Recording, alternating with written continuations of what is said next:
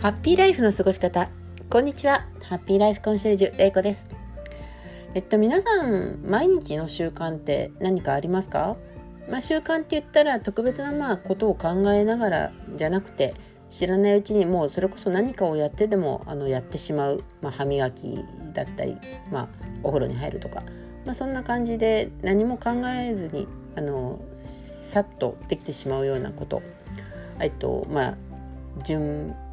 まあ、時間になったらやることだとか、まあ、その場所になったらその場所に行ったらやることとか、まあ、いろいろ習慣あると思うんですけど、まあ、よく言われるのが歯磨きの習慣ですよね。あのぼーっとした頭でも、まあ、洗面所に知らないうちに行って歯ブラシ持って歯磨き粉つけて歯あの歯磨きをする。まあ本当にあの習慣の例えとして、まあ、よく上がりますけどまあ、この考えずにできるっていうのまあ、習慣のメリットでもありまたこれ考えによってはデメリットもあるかなってちょっと思ったんですね。まあ、人間は習慣がほぼほぼあの生活の中で8割方習慣に占めてるっていうことで、まあ、自分が習慣になってないって思ってないっていうか気づいてないことでも習慣になってることっていろいろあるんですけどまあ、その中の、まあ、習慣に対してのメリットっていうとやっぱりもうすぐできる。もうあのそこにあの辛いとか嬉しいとかそんな余計な感情を入れなくても普通にスッとできるっていうこととあとまあ続けることができるっていうことですかね、まあ、頑張ったような感じがなくても別に特別頑張るっていうようなあの気合を入れてやらなくても、まあ、続けることができる、まあ、これすぐできることと似てますけどあと続けるっていうことでも充実感を感じるっていう時もありますよね。あと満足感がある。これをやったから今日は大丈夫みたいな、まあ、食べ物とかもありますよね。習慣にしてるサプリだとか。あのそうですね、まあ、健康にいいとされるもの、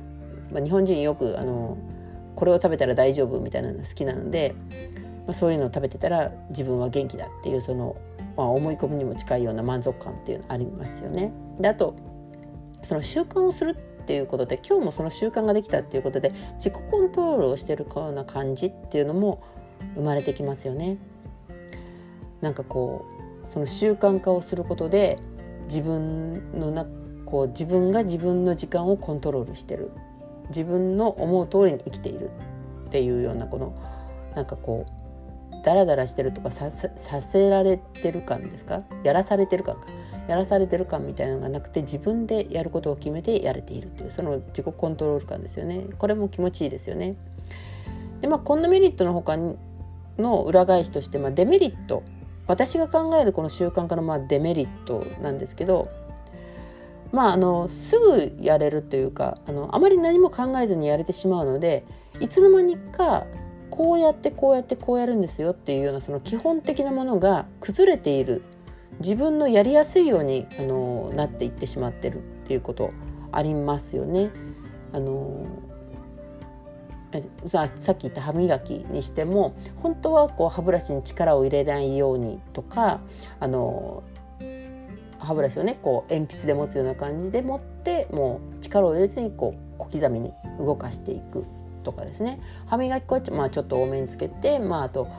うがいはそんなにたくさんしないとか、まあ、いろいろなあの効果的な歯磨きの仕方っていうのはあるんですけれどもでもそれなのも結局自分のやりたいようにあの気づけば同じ方向しか磨いてなかったなんていう人もいますしあの歯の裏なんか洗うのを忘れてたっていう人もいらっしゃいますし、まあ、そういうこと思うと、まあ、いつの間にか基本が崩れているっていうことありますよね。であと毎日続けてることなので、まあ、ちっちゃな変化はあるんですあると思うんですけど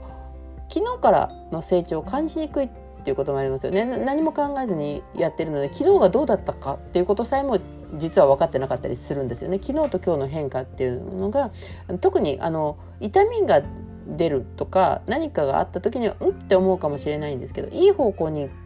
なっててもそれはなかなかあの気づかない気づけないっていうこともありますよね。あと決まったことまあ、習慣なので決まったことなんですけどこの決まったことしかやらなくてもいいと安心してしまう、まあ、これができてれば大丈夫みたいなことですよね。でまあ決まったことがいくつかもいくつもあると、まあ、さっきも言ったように人間あの習慣で8割方決まってるのでもうそれだけやっとけばもう今日も大丈夫みたいな感じで安心してしまうということで成長がなかなか見にくいっていうことですよね。あと新しいことにまあこれもそうなんですけど新しいことにチャレンジしなくなる。もう今がやってて今がもうあの安定してるのでもうこれ以上のことは別にしなくてもいいと思ってしまう。であといくつも習慣こう意識してる習慣とかをもういくつもやってたりとかすると、まあ、次はこれをしなくちゃとか、えっと、今日はこれだけこなさなこなさなくっちゃっていうんですかねなんかあのやれてない自分があ今日はこんだけのことができなかったらダメだって思ったりとかそのやることにフォーカスをしてしまってそのやった先これをなぜしたかったかってことを忘れてしまってやるっていうことにフォーカスしてできなかった自分を責めてしまうみたいなところってありませんか？まあ、私もあの習慣ってすごい大事だと思ってます。あのやっぱり年を重ねていくごとにその面倒くさいことはやりたくなくなるしできなくもなるしっていうところにおいてその自分が習慣として持っていれば自分があまり考えなくてもできるもしくはそれをしたいなんでしてるの？って言われてもいやなんとなくって言われててもいやなんでだろうね？って言いながらもやれてる習慣っていうのいい習慣ですよね。いい習慣の中でやれてる。そういう風な形でやれてる習慣っていうのはやっぱりたくさん残すと自分が知らないで自分を整えていられるっていうこともあると思うので習慣にすることいいことですよね。いいことをね習慣にするっていうことはたくさんあった方がいいかなって思うんですけど、まあ、こうやって考えると、まあ、デメリット的なこともちょっとあるんだったらやっぱり習慣っていうのも仕方というか習慣を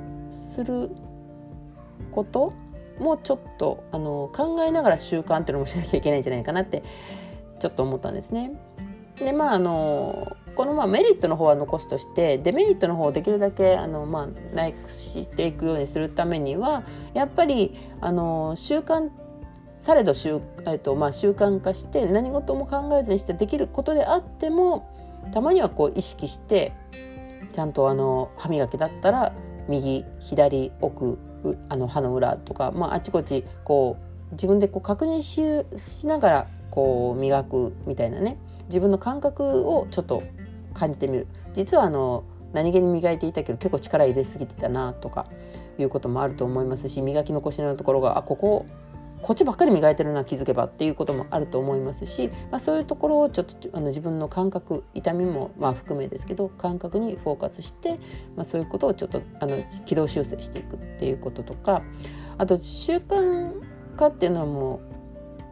う時間も短くなりますよね考えずに行動できるのでやっぱりあの一つ一つ確認しながらやっていたことに対し対するとやっぱり短時間で済ませられますよね。で、まあ、この空いた時間で何をするかっていうこともやっぱりあの考えていくっていうことも一つなんじゃないかなって思うんですね。そうやって短くあの、まあ、今までそれを最初やり始めた時は10分15分かかってたことがやり始めるようになって半分の時間でできるようになったっていうことであればその後の半分の時間を何に使うかっていうことをあの思っていくだからこの習慣ってあの一気に全部やるとやりたいことですね、えっと、早起きして英会話勉強するなんていうと早起きすることと英会話の勉強すると2つ同時に進行してしまうような形にしてしまうとこれ早起きができなくなると英語の勉強もできなくなるしっていうようなあのドツボというかそういうことになりがちなんですよね。なので習慣って一つ一つあの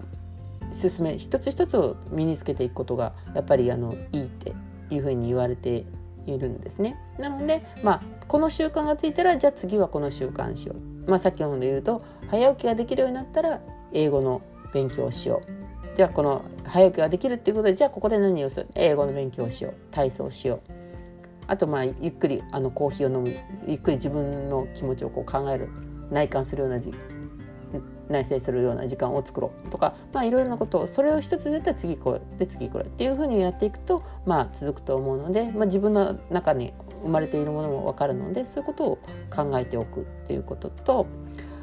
あとまあそれとまあ似てるんですけどバージョンアップする習慣化していることをバージョンアップするにはどうしたらいいかっていうのも一つ考えてもいいのかなって思うんですね。こうしたら今これこういう形で習慣になっていることをもうちょっとこうしたらもう一つ時間が短縮できるんじゃないかとかもう一つ別のことがのなんかついででなんかできちゃったりするみたいな感じですよね。これをこうつなげられるんじゃないかっていうこともあると思うので、まあ、習慣化をバージョン今できていることをどうやどういうふうにしたらバージョンアップできるかっていうことを考えたみつも楽しいかなって思います。でも習慣化っていうか習慣にするっていうことのまあ対相対比っていうわけじゃないんですけど三日坊主ってありますよね。この三日坊主もあの捉え方を変えておかないと、まあ、続かなかったことで自分を責めてしまったりとかするので、まあ、3日しか続かなかったと思うかあの3日も続いたと思うかさらにはまあ3日坊主も3回繰り返せばもう10日近くなるみたいな話だったりとか、まあ、考え方によっては3日坊主っていうのもまあ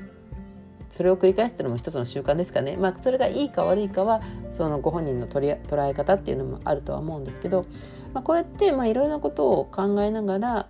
習慣化っていうのはしていった方がいいんじゃないかなって思います。でその習慣を見つめてみると今の自分っていうのも分かると思うんですよね。何気にこうやっていること